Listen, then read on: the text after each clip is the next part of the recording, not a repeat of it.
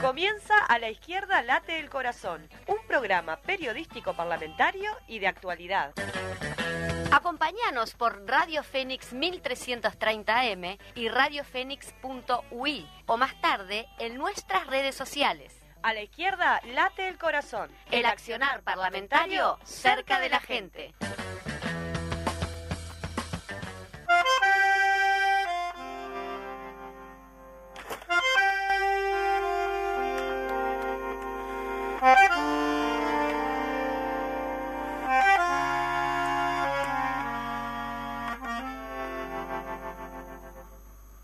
Crece desde el pie, musiquita crece desde el pie.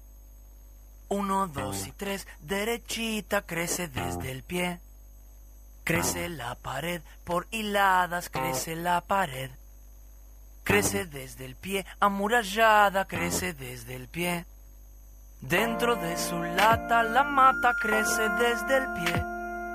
Crece desde el pie, la fogata crece desde el pie.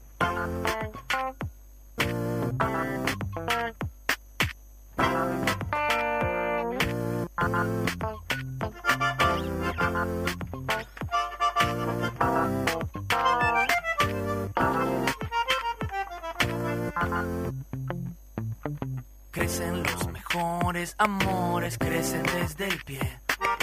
Para sus colores las flores crecen desde el pie. Crece desde el pueblo el futuro, crece desde el pie. Anima del rumbo seguro, crece desde el pie.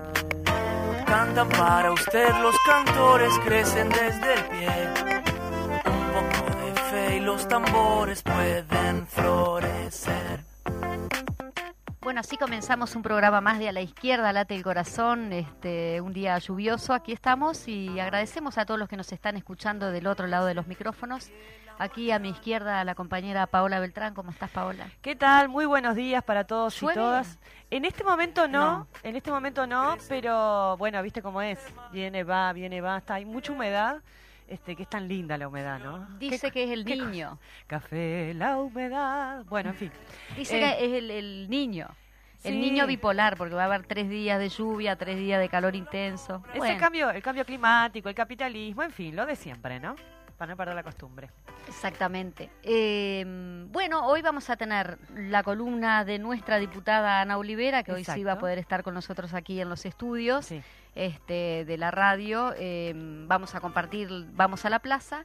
Y luego tenemos de invitado este, a un dirigente ju- justamente de UTMIDES, Sí. porque vamos a estar hablando de la situación de pérdida salarial de los compañeros de UTMIDES. Sí, tremendo lo de Unmides, después lo vamos a, a ahondar bien. Y ahora están, ahora me, me decía un compañero que nos está escuchando ahora en vivo, Majito, el Seba, que está de paro este, la salud también. Por el veto hambreador en solidaridad con los trabajadores de Casa de Galicia, que se pague lo que se les debe, no al veto del Poder Ejecutivo, porque lo que pasa a un trabajador de la salud nos toca a todos. Exactamente. Pero pensemos un poquito también en el periodo de pandemia, lo necesario, siempre son necesarios Sí. las y los médicos, pero está en este caso este hacer como una breve introducción en ese sentido, así que saludamos a todas y todos los compañeros, los médicos y los trabajadores, Sí. que vaya si dignos, dignas estas eh, reivindicaciones. Claro que sí. Bueno, mira, antes de ir al, al Vamos a la Plaza, resulta que estábamos acá. ¿Y quién llegó? Y llega la ilustre diputada Corriendo. Ana Olivera aquí a los estudios. Ya es parte del equipo, Fede, ¿verdad? Igual- Siempre la esperamos, siempre que pueda. Capaz que mientras se recupera y, y el aliento para que no esté ahogada, podemos com- comentar un poquito lo de eh, alguna cosita de esta de Vamos a la Plaza. Algunos titulares, Sí, bien. sí.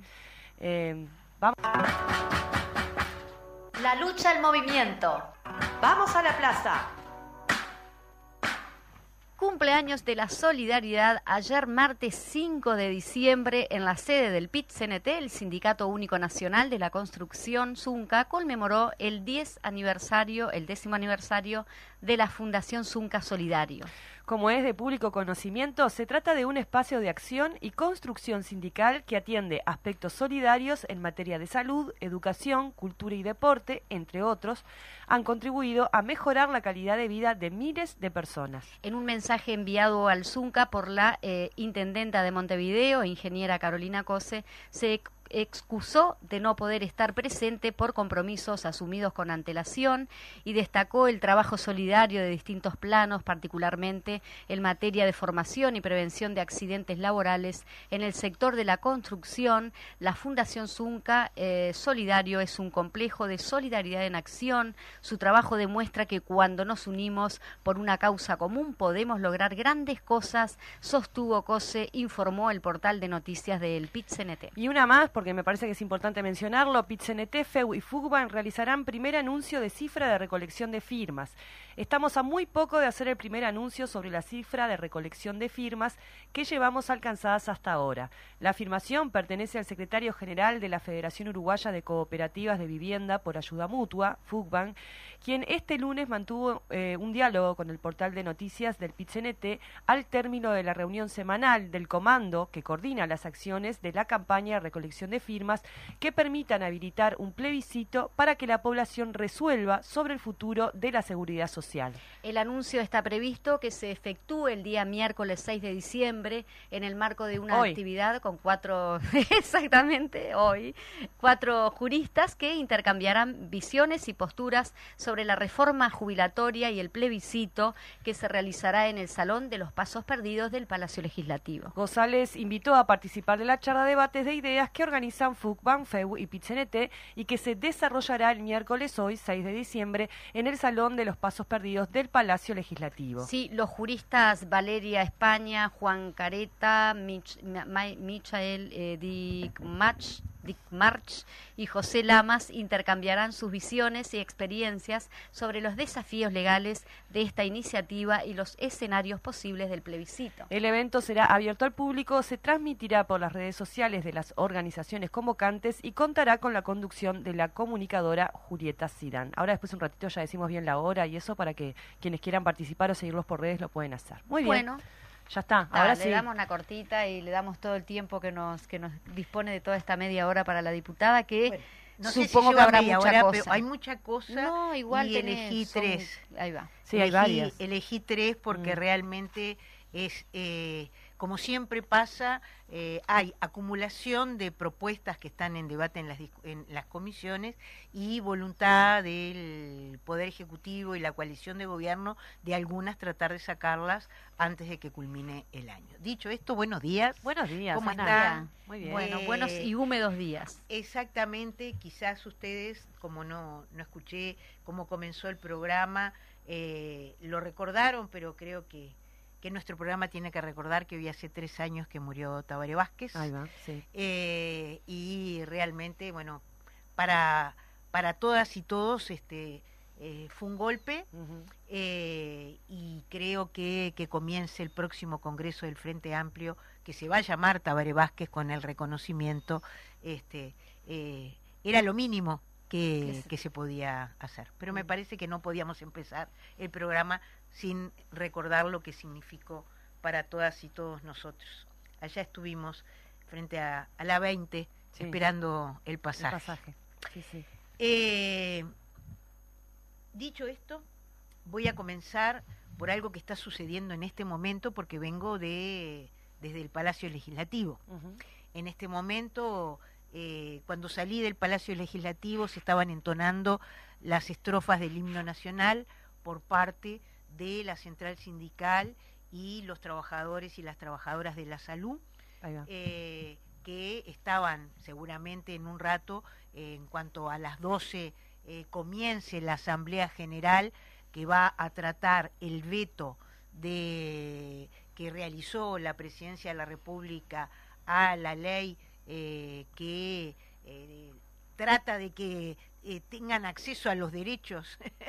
Los trabajadores de Casa de Galicia, no hay ninguna prebenda, no hay ninguna prerrogativa, simplemente es que puedan acceder a cobrar los despidos, ni más ni menos. Eh, de eso se está hablando sí porque parece que, defendiendo eh, y pero bueno por lo tanto hoy hay un paro de, de, la salud y seguramente van a estar las barras llenas mientras se desarrolle la Asamblea General. Bien. Por lo tanto, ya estaban concentrados eh, enfrente al Palacio y estaban este, los compañeros de, eh, presidentes, vicepresidentes, secretarios, o sea, la toda, toda la central de trabajadores, este, más la Federación Uruguaya de la Salud y también este, la Federación de Funcionarios de Salud Pública. Muy bien. Dicho esto, efectivamente ahora se trata el veto y queremos explicitar que se requieren tres quintos de votos de presentes de cada una de las cámaras. Eh, mm, nosotros eh, pudimos eh, votar esta, esta ley porque hubo no solamente los votos del Frente Amplio para que esta ley saliera, sino que hubo votos de otros sectores políticos y hubo muchas ausencias. no sabemos hoy este, por lo tanto, hasta el momento, si podremos alcanzar los tres quintos o no, tenemos todavía, hasta que me retiré, incertidumbre respecto a cómo va a procesarse la votación. Queremos decir que tiene un componente raro el veto del Poder Ejecutivo, primero que nada porque no es que vete, es un veto parcial, y el veto parcial se refiere pura y exclusivamente a los dineros, o sea, a este esto que nosotros señalamos en otras audiciones, que es que la gente está bien, cobró el seguro eh, de paro, pero después tiene derecho al despido, no hay vuelta de hoja con eso, y esos son los eh, dineros que, eh, que se votaron de un fondo que existe. en segundo lugar, vamos a ver que nosotros argumentamos ayer en otra ley vinculado con la plata que se precisa para acá, porque sí puede haber plata para pagarle a los canales, mm, ¿verdad? Claro, que se eh, votó. Que, se votó ayer. Entonces, ¿no? Plata para los canales, no plata para los trabajadores. Es complejo. Y en segundo lugar, porque eh, tiene alguna complejidad legal el veto, porque eh, hace propuesta. O sea, es decir, veta lo que se aprobó, pero, pero propone. Entonces, no sabemos bien cómo se va a ordenar eh, la discusión, así que bueno, el miércoles que viene este, podremos quizás conversar más eh, sobre, sobre, los resultados y sobre el conjunto de la movilización y cómo, cómo sigue este tema. es decir, está bien, veto sí, veto no, pero bueno, ¿y qué pasa? Claro. Dicho esto, este era el primer tema que quería abordar para que de alguna manera generar este, el interés eh, de temas que muchas veces después si no pasan inadvertidos. ¿ah? Eh, en segundo lugar, nosotros asistimos ayer o, estuvimos ayer en dos temas muy importantes en la Cámara de Diputados. Y me voy a referir a la Cámara de Diputados porque podría referirme a lo que pasó en la Cámara de Senadores y este, las ínfulas con las que volvió eh, el ex ministro doble eh, Heber, ¿no? Eh, en posición de ataque, de agresividad eh, y además tratando de matrizar algo que yo lo quiero decir acá. Ustedes fíjense en forma permanente eh, que los diferentes miembros del gobierno y de la coalición de gobierno dicen todo el tiempo, este es el peor Frente Amplio. Están tratando de matrizar esa idea. Y por lo tanto, es decir, eh, es una idea de campaña, ¿no? Es esa idea de que seguramente más allá que la fluff no está, está. ¿no? En, el, en el marketing, en la generación de consignas que van matrizando. Recuerden que ellos, antes de la elección pasada, lograron matrizar la idea de crisis y fracaso. Sí. ¿No? Es decir, ahora están tratando de matrizar el peor frente amplio. Y todo el tiempo es decir, los precandidatos eh, de la coalición, sobre todo en particular del Partido Nacional, es decir, su campaña está vinculada con el Frente Amplio, no está vinculada con propuestas, con análisis, y, y, tampoco hacen un, este, una autocrítica de la gestión de gobierno. Y no, no, no, la culpa de todo la sigue teniendo el Frente Amplio, aunque hace cuatro años que Si me permitís, este, Ana, en esto que estás mencionando, que sí es tal cual, y, y también me parece que se relaciona con un uso que la verdad que es lamentable, en esto de los compañeros que se han ido del Frente Amplio, los grandes referentes, los fundadores del, del Frente Amplio, ahora pasó hace poco tiempo este, con Rastori, ¿no? Que empiezan a mencionarlos como esa era la referencia, entonces este es el peor Frente Amplio. Creo que ahí hay una combinación de, de factores, de querer decir de alguna manera que esta etapa del Frente Amplio, en donde vamos perdiendo compañeros además, y, es muy miserable, ¿no? es, es una lógica muy miserable, sí. Absolutamente. Mm. Y, y de gente que no tiene de qué reírse, me refiero a ellos. Sí, sí, Me refiero a ellos porque la verdad, es decir, que si uno contabiliza todo mm. lo que han tenido que renunciar, mm. entre comillas, este, todas eh, las diferentes esa lista, ¿verdad? Interminable, la de la rayuela de mi comité Martín Fierro, que está, espectacular, es decir, que manifiesta todo lo que nos vamos olvidando de lo que nos ha ido pasando en estos cuatro años. Pero bueno, ayer, volviendo a nuestra columna parlamentaria, Decía esto porque fue parte del debate del Senado que lo mediático y, y, cómo estuvo la presidenta de la Cámara, porque ayer estaba Graciela Benítez, eso robó el contenido. Y el contenido nosotros tenemos que seguir diciendo que lo que pasó con Catón Natí significa pérdida de soberanía para nuestro país. No hay vuelta de hoja. Eh, volviendo a diputados. Volviendo a diputados, ayer se trataron dos leyes bastante importantes. Una de ellas fue que se volvió a tratar la ley de financiamiento de los partidos, de los partidos políticos. Eh, la ley había sido votada, la semana pasada eh, y eh, obviamente que tuvimos que volver a tratarla en el día de ayer porque en realidad la bancada oficialista no estaba completa. Había mucha gente que faltaba. Y ellos lo que lograron hacer al final de la votación pasada fue que no pasara inmediatamente al Senado lo que se había votado. Porque ellos tenían un interés especial ahí te lo, mencionó eso, este, que no pasó enseguida. Ahí está. Claro, sí, sí, sí, no dieron los votos, no dieron los votos para que pasara al Senado. Por lo tanto, si hubiera pasado al Senado no podían reconsiderarla. Como no pasó al Senado, es decir, recién ayer pasó al Senado, ayer plantearon la reconsideración.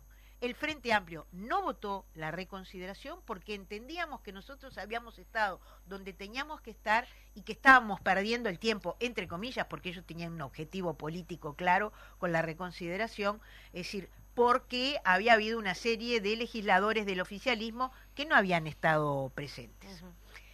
En segundo lugar, nosotros obviamente que votamos la ley de financiamiento de partidos políticos no fue no fue reconsiderado todo fueron reconsiderados este, algunos capítulos, ¿verdad? Porque fue una ley de mucha negociación, de mucho trabajo y a nosotros nos parece sustantiva. Y además de todo eso, es decir, uno de los aspectos que se reconsideró, se ratificó, aunque el Partido Nacional no lo votó, que tiene que ver con el hecho de que se cobre igual a todos los partidos. Y a mí me parece que ese es un aspecto fundamental el Partido Nacional solamente no apoyó la tarifa unificada de publicidad para los partidos. ¿Por qué será? ¿Los argumentos son? No, el argumento es el Estado no debe regular una relación entre privados. El problema es que mirar, mirar lo que pasó en la elección pasada y saber lo que nos costó a nosotros cada segundo, ¿no? Y lo que este, ¿no? Es decir, bueno, Vega decía una cosa terrible, ¿no? Vega decía que nosotros no tuvimos los votos que queríamos tener, es decir, porque este vinculado con estos temas de, de que invisibilizado. este por Darío Pérez. Y Darío Pérez fue el legislador que menos pagó este la ah.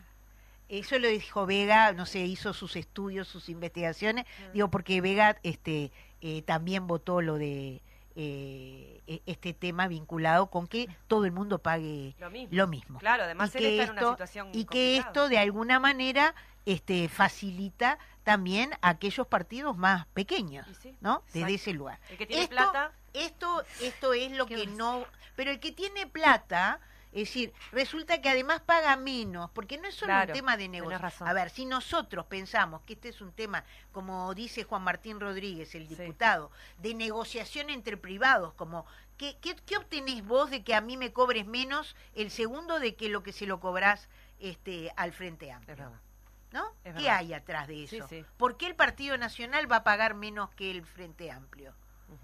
¿Por qué el Frente Amplio fue el que pagó más? Ni hay que decir lo que nos sale a, a nosotros.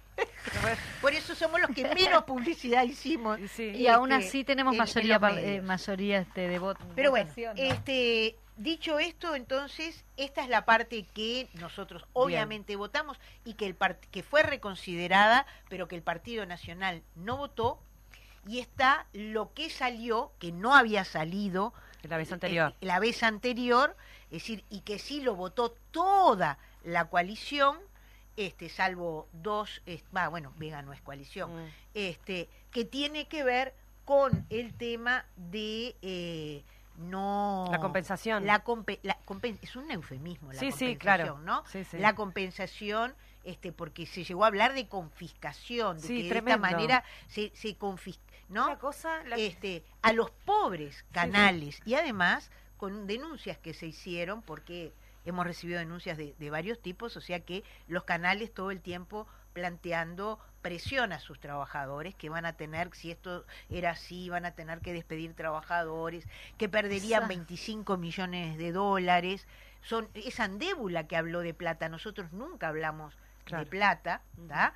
Este, y por otro lado, entonces, nosotros no podemos tener iniciativa. El Poder Legislativo no tiene iniciativa en poner plata. Plata. La iniciativa de poner plata siempre es del Poder Ejecutivo. Ejecutivo.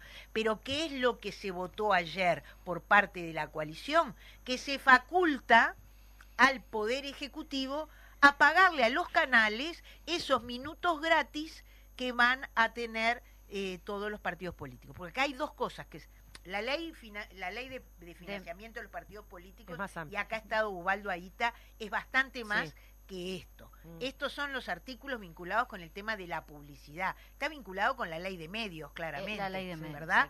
Entonces, aquí hay uno que tiene que ver con la publicidad gratuita. Mm. ¿ah? Entonces, va a haber un, un- una- un cupo de publicidad gratuita para los partidos políticos, pero que se le faculta al Poder Ejecutivo a pagarle a los canales, Lo que considere. Eh, eh, lo que Lo que consi- considere. porque ese es el Lo cheque que blanco que considere, claro, eso es lo que, lo Mm. que dijeron nuestros compañeros, estamos firmando un cheque en blanco. Sí. ¿no? Después de que se le pagó a los canales para poder ver en el, el- noticiero, en el, En el teléfono. en el- en el teléfono, ¿no? Eh, eh, y que no pagan la, la, la, la señal y que no, yo qué sé, es decir, Sí, sí. entonces Pero es mentira, una porque si no más. tenés internet en el es teléfono una podés más, verla. es una no. más, Sí, es una más. más. Sí. Eh, entonces, en esta más se faculta para que la publicidad gratuita sea paga por el Poder Ejecutivo. Y hay una segunda, ¿verdad?, que tiene que ver con la publicidad que pagan los partidos políticos, Claro. además de la, de la gratuita, y ahí es donde se estableció que pagamos todos. ¿Eso lo quedó? mismo. ¿Que paguen Eso todo quedó, lo mismo? Bien, Exactamente, el único que no lo votó fue el Partido Nacional. Bien. Todo el resto de la coalición eh, lo votó Bueno, y lo votó el Frente Amplio. Bueno, por bien. supuesto. Por Bueno, menos Por supuesto, por supuesto. Por lo menos supuesto. algo. Ahí está. Bueno, dicho esto, Te quedan cinco minutos. me quedan Ana. cinco minutos. Eh, yo creo que, que esta votación, muchos dirán a mí que me importa Mm. si hay publicidad gratuita o no hay publicidad gratuita, si se le da plata a los canales de televisión, porque eso siempre nos pasa, ¿verdad? O sea, eh, cada uno de nosotros estamos más este, acostumbrados a, a medir la política por nuestra cotidianeidad Claro. que no está mal porque de allí podemos avanzar a mirar la globalidad. Pero yo reconozco que este es un tema que mucha gente dice y estos que están discutiendo, se están votando plata para ellos mismos. Claro, y en realidad. Y en realidad tiene que ver con la democracia La y claro, el financiamiento de los partidos. La ley de financiamiento tiene otros aspectos respecto a la fiscalización, de dónde provienen los dineros, las declaraciones juradas, es decir, muchísimas otras cosas que como nosotros decíamos, como cuando hablábamos del tema Marcé, no queremos que dineros este, del lavado se metan en la política. Exacto. Dicho esto, se votó algo ayer en primera instancia, ¿verdad? Sí, En primera instancia, bueno, porque en el caso del financiamiento ahora va al Senado. al Senado.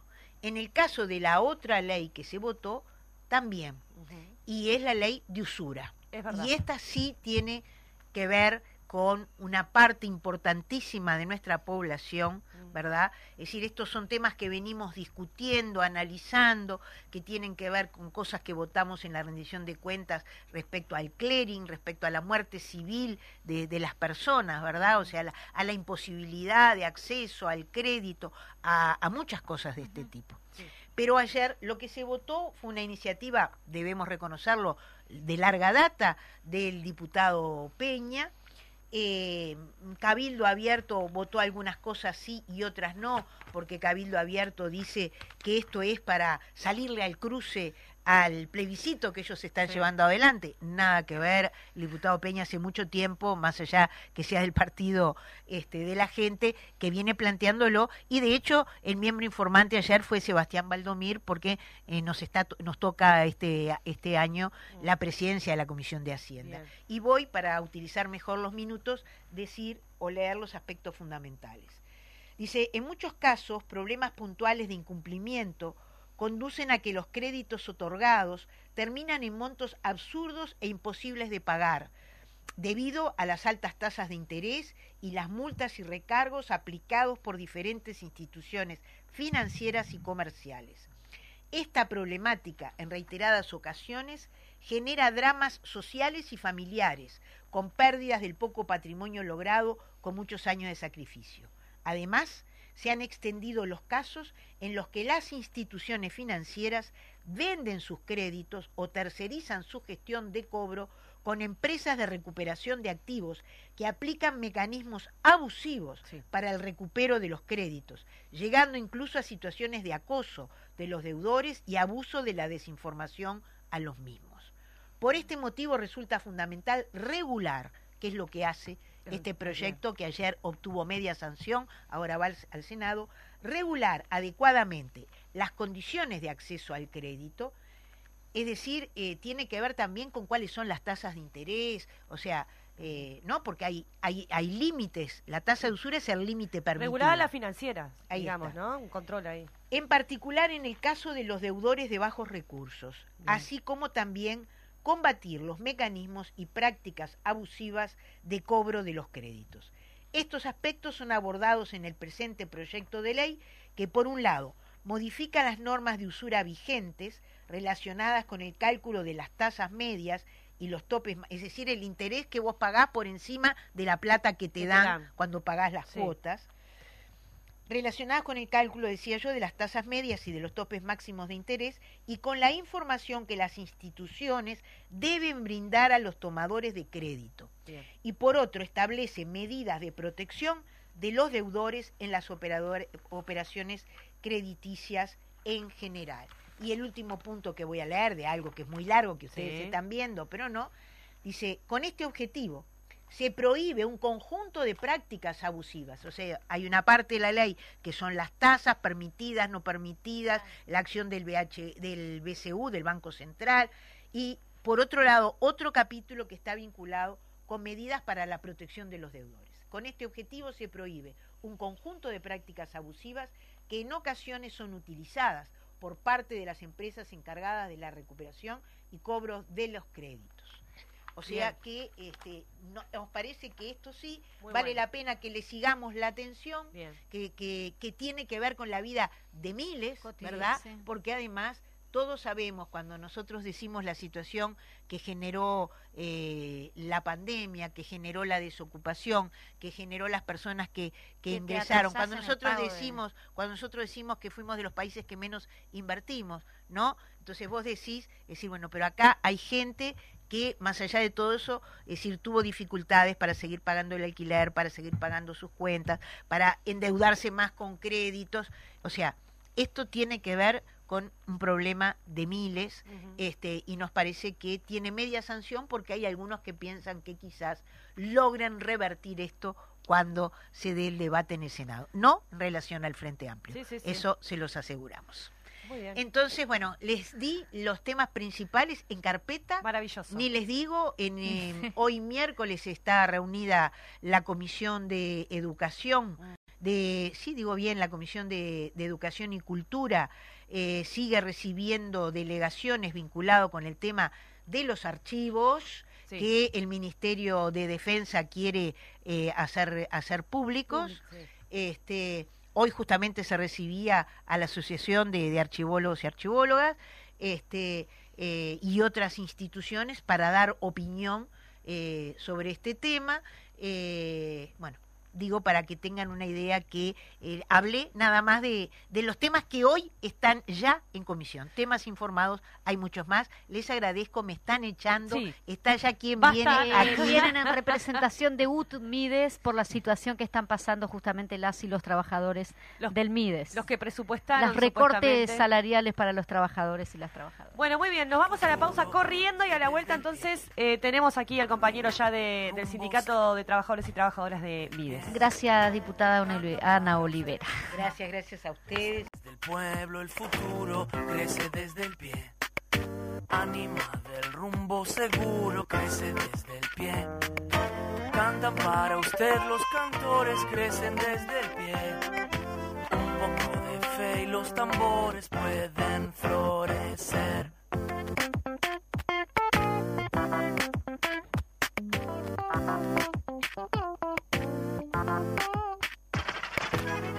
Crece desde el pie, la mañana crece desde el pie.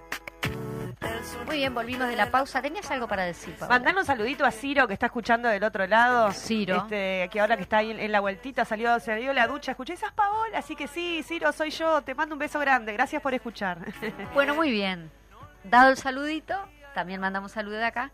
Este, ya vino nuestro invitado central del día de hoy, a la izquierda late el corazón, Pablo Catenacho, que es de UT Mides, de los trabajadores del Mides, que este, realizaron un paro de 24 horas el 5 de diciembre, es Correcto. decir, el, el- Ayer, no, ayer, ayer, sí. no, anteayer, No, ayer. ayer, ayer, ahí va. Estamos perdidos. ¿eh? No, no, sí, sí, es ayer. Por, por muchísimas cosas, aquí le tenemos el comunicado, pero nos gustaría un, po- un poquito que nos que nos comentes, este, primero que nada, cómo, cómo estuvo ese- esa movilización y el paro, y después este, contarle a la gente cuál es la situación de pérdida salarial que justamente viene este, Denunciando. padeciendo y denunciando los, tra- los y las trabajadoras de- Bien, bien, bien, bien. del MIDES. Este, bueno, eh, no, la movilización eh, estuvo bien, nosotros hacemos una evaluación positiva, fue este, fue bastante gente, aún así nosotros sentimos que frente a la gravedad de lo que está sucediendo, o de lo que está por suceder, o de lo que estamos bajo amen- amenaza de que suceda, este, nos parece que eh, tenemos que apretar bastante más el acelerador, ¿no? O sea, nosotros tenemos que ponernos más en este en una eh, en un- vamos a tener que tener un rol más combativo vamos a tener que este como eh, a la interna nuestra de nuestro sindicato este dejar como muy en claro que de estas situaciones si no es con la lucha de los trabajadores no, no se sale No se bien sale. ¿ah? este, o no se sale directamente porque en realidad lo que está por, por pasar este, es francamente terrible es decir, no nos deja mucha más opción que este, confrontar con la, con la administración. Realmente estamos con muy, muy, muy, muy poco margen de este para conversar porque frente al planteo de lo que se hace este es completamente inadmisible. Pablo, vamos ¿Mm? a explicar un poquito. Sí, Hubo vamos hace poquito una regularización, el sindicato de incluso fue al Parlamento a defender esta regularización de muchos trabajadores, una Mm. Cosa que venía hace mucho tiempo, capaz que empezar por ahí para explicar, Sí, porque sí, el problema ocurre después, ¿no? ¿Qué pasa con estos compañeros y compañeras? Vamos a explicar eso. Este, sí, en un, eh, en un vínculo con la administración que no se caracterizó por ser fácil ni por estar alineados, es decir, hay, siempre hubo un vínculo que, que fue ríspido, con, con concepciones este, de, del trabajo con la vulnerabilidad que son muy distintos, Sí. este, pero estrictamente hablando de, de, nuestra, de nuestros contratos, nosotros tenemos la siguiente situación, y es que hay eh, muchísimos trabajadores este, dentro de MIDES que están con contratos precarios. Sí. ¿no? Esto es transversal a todo el ministerio, este, pasa con profesionales, pasa con compañeros administrativos, pasa con compañeros de, de este, la parte informática, eh, pasa a, todos los niveles que hay este, una cantidad muy importante que tiene un, contrato precario, es decir, se contrata este, por un año o por dos, este, después el recontrato viene o no, nosotros, este, eso estaba muy conversado, que las recontrataciones se dieran cuando hubiera buenas evaluaciones y que no hubiera este, arbitrariedades en cuanto a despidos en ese, en ese, ese momento, pero lo cierto es que este, a cualquier trabajador le genera una enorme inestabilidad este, trabajar así. Entonces, además es, es una carga horaria alta y aparte es un trabajo sumamente comprometido, es decir, que te que hay que poner realmente mucho el cuerpo. O sea, es un trabajo complejo que no, no es sencillo, que tiene más de las amargas que de las otras, es decir, es, este, es, complicado, no es un trabajo sencillo, ahora después lo, lo hablamos si ustedes quieren, pero eh, el, el, tema es que había, eh, hay en realidad una cantidad de compañeros con trabajos, con, con contratos muy precarios. Después de estar mucho tiempo este, luchando por la regularización, este, donde todo el tiempo estaba planteado en las bipartitas este tema de la regularización, fue un tema que COFE tomó, además, es decir, a nosotros este, nosotros formamos parte de COFE, ¿no? estamos nucleados en COFE.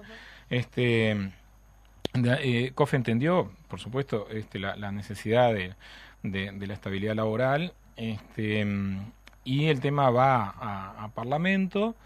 Hay unanimidad. Nosotros nos sorprendió gratamente que todos los partidos políticos entendieran que era el Estado quien estaba haciendo, este, quien estaba en falta, o sea que, que, había el Estado estaba haciendo un mal patrón, es decir, un, estaba teniendo este, proponiendo contratos que, que aparte son eh, violatorios de, de, lo que el propio Estado entiende como de que debería ser el, el trabajo. Sí, sí, este, entonces, eh, finalmente, a nosotros nos pareció extraordinario que, los, que todos los partidos políticos con representación parlamentaria entendieran esto y se vota regularizar a 713 compañeros. ¿no? Ahí nosotros salimos a festejar, fue realmente, fue muy emotivo, sí, fue claro. realmente emotivo porque después de años íbamos a tener un, una cantidad muy importante, 700, más de 700 compañeros, que iban este, finalmente a tener estabilidad laboral y este, a partir de que se vota en el Parlamento parecía ser que lo que venía era solo un trámite, era solamente esperar que este, se crearan los cargos, eh, firmar y bueno, y ya quedábamos adentro en lo que se llama el provisoriato. ¿No? El provisoriato es el paso previo al, ingreso a la función pública. ¿no? Este, hasta ahí estábamos eh, todo bien. Eh, y entonces aparece eh, un, una suerte de jugarreta, en realidad es, es, algo que nosotros definimos como una canallada realmente, que es que se plantea que eh, los compañeros que trabajaran, que trabajan 40 horas semanales, uh -huh. este, iban a continuar trabajando 40 horas semanales y a tener el sueldo de 40 horas semanales. Pero los compañeros que trabajan menos de 40 horas iban a pasar a trabajar 40 horas semanales, pero cobrando lo mismo que cobraban ahora. Entonces. Rebaja salarial. Sin duda. Tenemos una cantidad muy importante este, de 350 compañeros que trabajan 30 horas semanales, que se les está planteando trabajar 40 y seguir cobrando 30 horas semanales. Pero además de eso, lo cual en realidad es un analizador de la, de la irracionalidad de todo esto, la, la burocracia llevada al extremo, hay compañeros que no son muchos, pero que es interesante para verlo, que tienen 20 horas semanales, hoy trabajan 20 horas, cobran 20 horas, y se les plantea que van a tener que trabajar 40 horas y cobrar 20. ¿no? Y tenemos a alguien en el interior que trabaja 15 horas semanales y se le plantea con un rostro absolutamente de piedra y sin que se les mueva una ceja, que va a tener que trabajar 40 horas y se le va a continuar trabajando 15 horas, eh, pagando por 15 horas semanales. Este, entonces, ahí eh, ya pasa a ser como, como absurdo. Absoluto, es un, ¿no? Claro, pero aparte eh, es casi que un despido indirecto.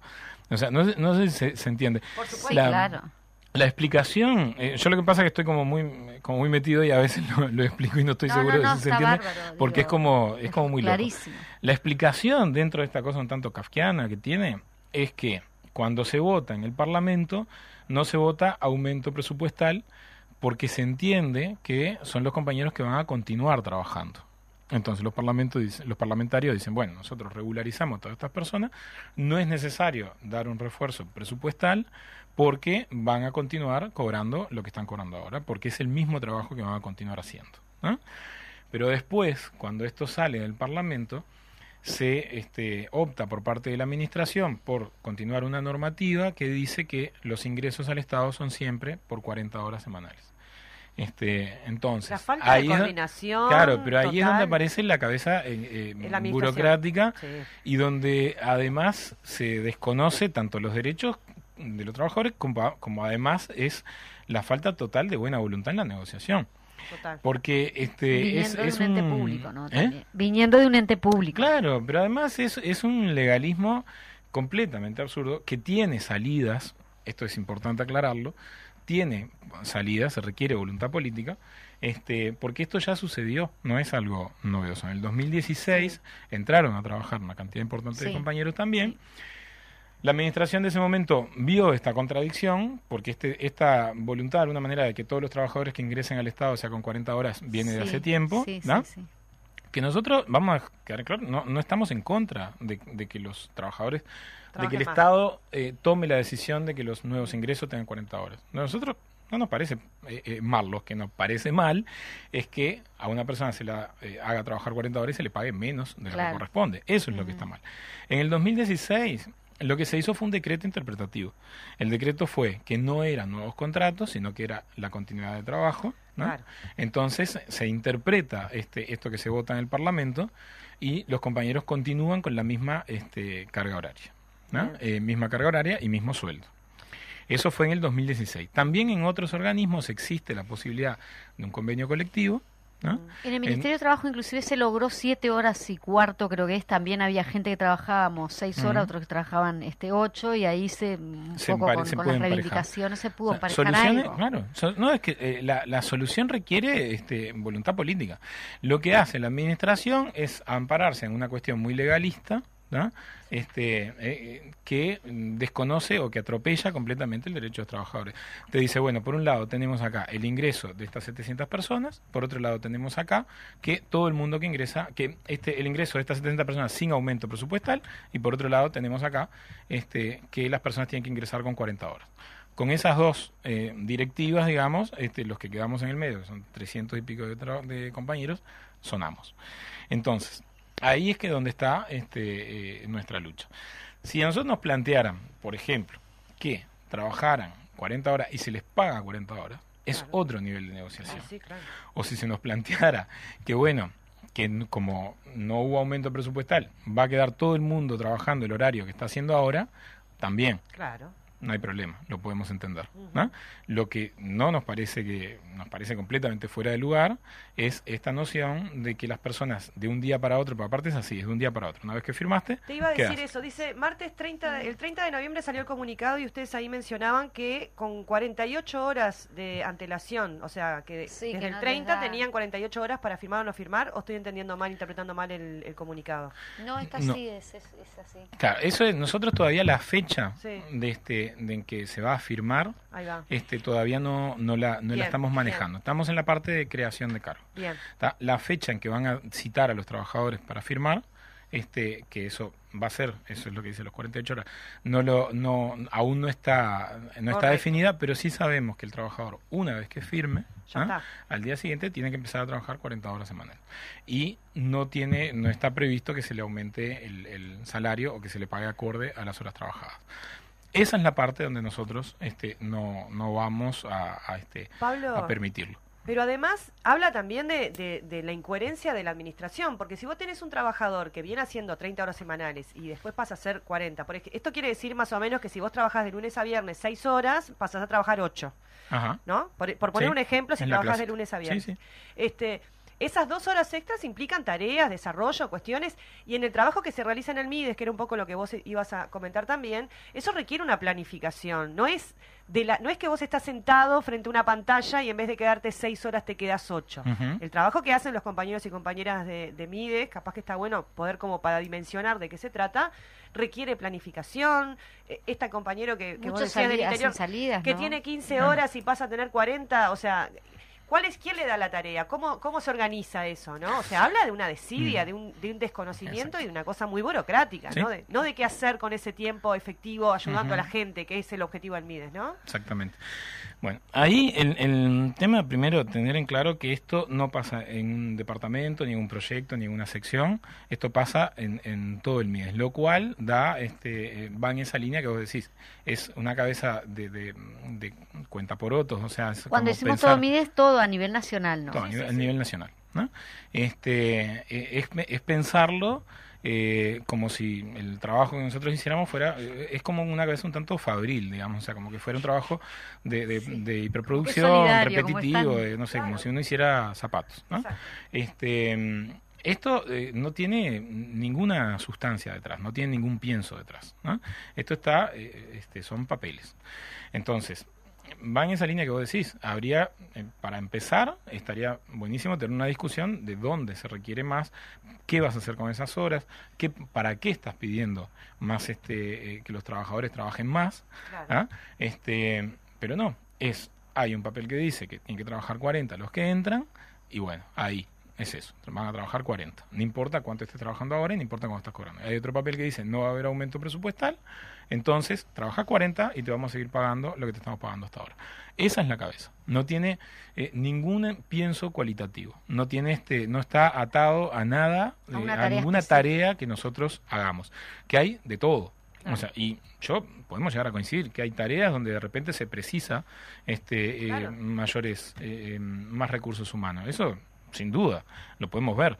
Y, probablemente haya otra tarea donde se precisa menos recursos humanos y hay otra tarea donde está bien la cantidad de recursos humanos que están destinados. Pero pensado de esta manera, donde arramplo con todo, ahí pierde total sentido. No tiene, eh, pierde completo este eh, sentido de organizacional. O sea, está como por fuera de, toda racionalidad. Sí, estoy pensando también con respecto a, a, los propios trabajadores, ¿no? El enfrentamiento que ahí también logran, digo, ¿no? Porque está, obviamente, si UTMIDES no existiera con todo el, tema de la organización de las y los trabajadores en esta situación, pero también una onda este, divide y reinará, ¿no? Porque sí, sin duda. Que se dé a la interna, ¿no? Yendo más a la, parte de relación laboral. Nosotros, este, eh, el como sindicato, nosotros este es un tema que hablamos permanentemente porque genera realmente situaciones muy incómodas, ¿no? Este, eh, y, esto va a generar más situaciones incómodas. Vas a tener dos personas, este, por ejemplo, los que hoy trabajan 40 horas y van a pasar a, este, se regularizan y continúan trabajando, cobrando 40 horas. Vas a tener dos personas haciendo la misma tarea, ¿no? Este, eh, uno puede llegar a ser coordinador del otro, por ejemplo, y cobrar menos, Claro. Este, porque pasás a trabajar la misma cantidad de horas, pero con distintos sueldos. Eso es algo que puede suceder. O te vas antes, el otro se queda dos horas, pero cobra lo mismo. además de que hay este, un aumento del control de los de la, de la hora de entrada y hora de salida, este, pero que va como de la mano. Es decir, lo que se pierde es la parte como cualitativa, el sentido del trabajo que nosotros hacemos. Eso es lo que está como por fuera de, cualquier discusión. Y eso es un problema.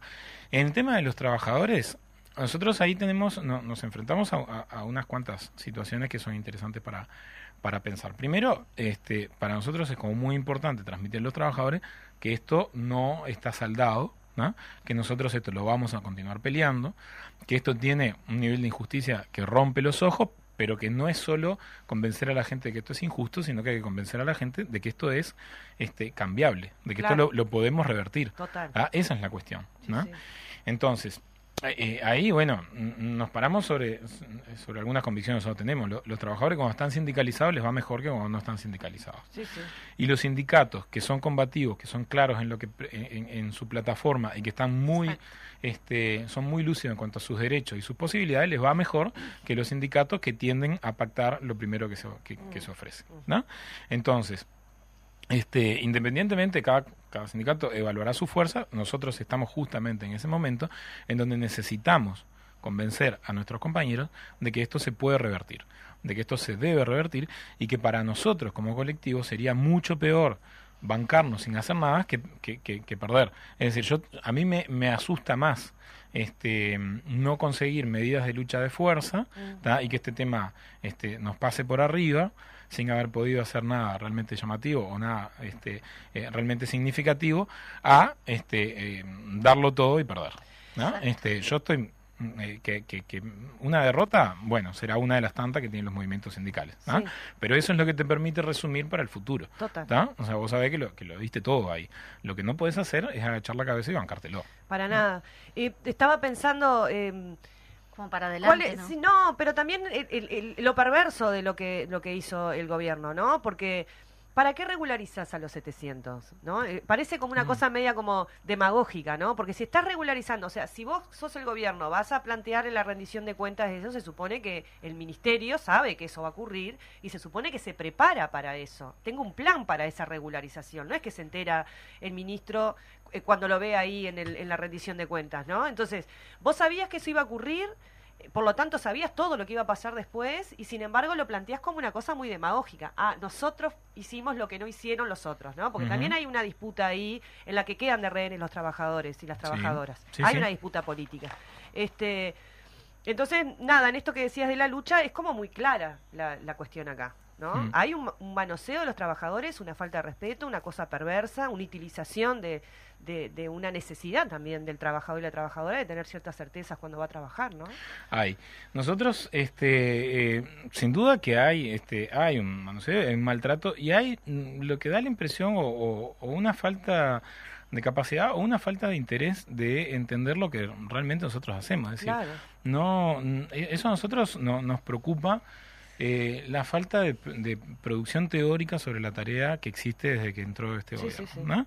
Este, eso eh, al principio no podría decir que no tiene nada que ver con lo que está pasando, pero en realidad sí tiene que ver con lo que está pasando. Pero aparte siendo el MIDES, Por- que es un ministerio que creó justamente el Frente Amplio. Sí, eh, bueno, eso sin Pasa en duda el que es MIDE, un... Al ser atacado. Pasa en, en el INAU, pasa en todo lo que Mm. tiene que ver con trabajar con, la, con los derechos de, de- de las Exacto. personas. de Yo coincido con lo que dice Majo que este, el MIDES particularmente es un dolor. es, un, Además, es, un, sí. es un dolor para, porque es este es un logro político de otro gobierno, Mm. ¿no? este, que atiende a una población que ellos en general prefieren ignorar o pensar que no existen. Ellos filosóficamente están con la teoría del derrame, ¿no? Sí. con que este, bueno, esta gente, los más pobres tienen que esperar a que se empiece a derramar, Mm. ¿no? y lo único que hay que hacer es más o menos sostener la cosa este, eh, para bajar los niveles de violencia, pero es solo cuestión de esperar para que este, los mayagoros decidan empezar a derramar. Esa es la, la concepción. Nosotros trabajamos de- desde siempre, lo- lo- este, pero aparte ahí hay como un saber técnico que está este, en las antípodas de eso. Nosotros tendemos, este, los que nos formamos todos en la Universidad de la República Sí. y los que nos formamos también este, como educadores sociales, este, a, a pensar que no es por ahí, sino que va en fortalecer las comunidades, en tratar de apostar a, la- a las posibilidades de las personas, este, sobre todo viéndolos en su contexto, ¿no? Una muy fuerte impronta territorial, este, y además como la, la apuesta de la salvación colectiva. Eso este gobierno te lo, no, no le gusta, lo tira para atrás y nos ha sacado del territorio. ¿no? Sí, claro. Lo cual, este, eh, el derecho en sí lo tienen porque eh, eh, gobiernan este, en base al voto democrático. Ahora bien, lo que nosotros pedimos es que se produzca conocimiento sobre eso, porque no, no, nosotros no somos una iglesia, nosotros no hacemos ah, eh, Caridad, acciones de caridad, claro, no hacemos, no hacemos caridad, no hacemos asistencialismo. Nosotros se supone que, que somos un ministerio y que tiene un saber este, académico este, en, su, en su accionar. Sí. Bueno, no hay producción sobre nuestras acciones, esa es la verdad. No se han escrito cosas, no, este, no hay mediciones de impacto, no hay eh, ningún tipo, no hay alianza con la academia, estamos absolutamente distanciados de la Universidad de la República o de cualquier otra academia. Porque si no te gusta la UDELAR, bueno, está, apostá a otros espacios académicos que los hay. ¿ah? Los hay incluso de signo este, eh, de derecha, concretamente Sí. pero no se apuesta a la, a la producción de conocimiento. Entonces... eh, Es eh, simbólico el MIDES, decís. Que en este momento es medio No, bastante. en este momento, eh, en Está, buena pero- medida, conti- eh, trabaja a ciegas, continúa haciendo Sí. lo que venía de forma bastante mecánica, lo que se venía haciendo de gobiernos anteriores, con menor presupuesto, ¿no?